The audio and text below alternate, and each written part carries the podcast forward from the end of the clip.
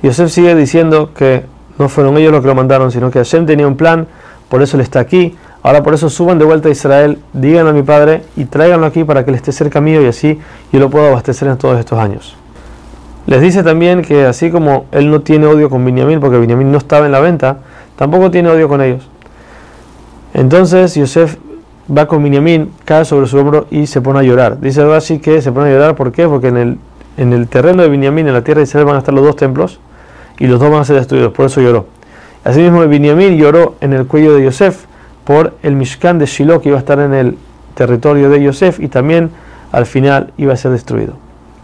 Cuando la gente de la casa del faraón escuchó que los hermanos de Yosef vinieron a Egipto, les gustó mucho, se alegraron. Asimismo, el faraón mismo, cuando escuchó la noticia, le gustó y le dijo a Yosef que mande a traer a su padre a Egipto.